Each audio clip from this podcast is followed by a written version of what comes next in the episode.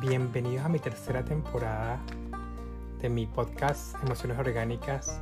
Estoy muy agradecido de toda la interacción que ha tenido este podcast y bueno, les traigo muchísima más información con gente destacada que nos viene a traer de sus experiencias, muchos aprendizajes y esa es la idea, bueno, que fluyamos orgánicamente con nuestros conocimientos y con nuestra experiencia se, se vuelva conocimiento para compartir con toda la población, con toda la humanidad y que siempre alguien esté construyendo desde la, digamos, perspectiva del otro.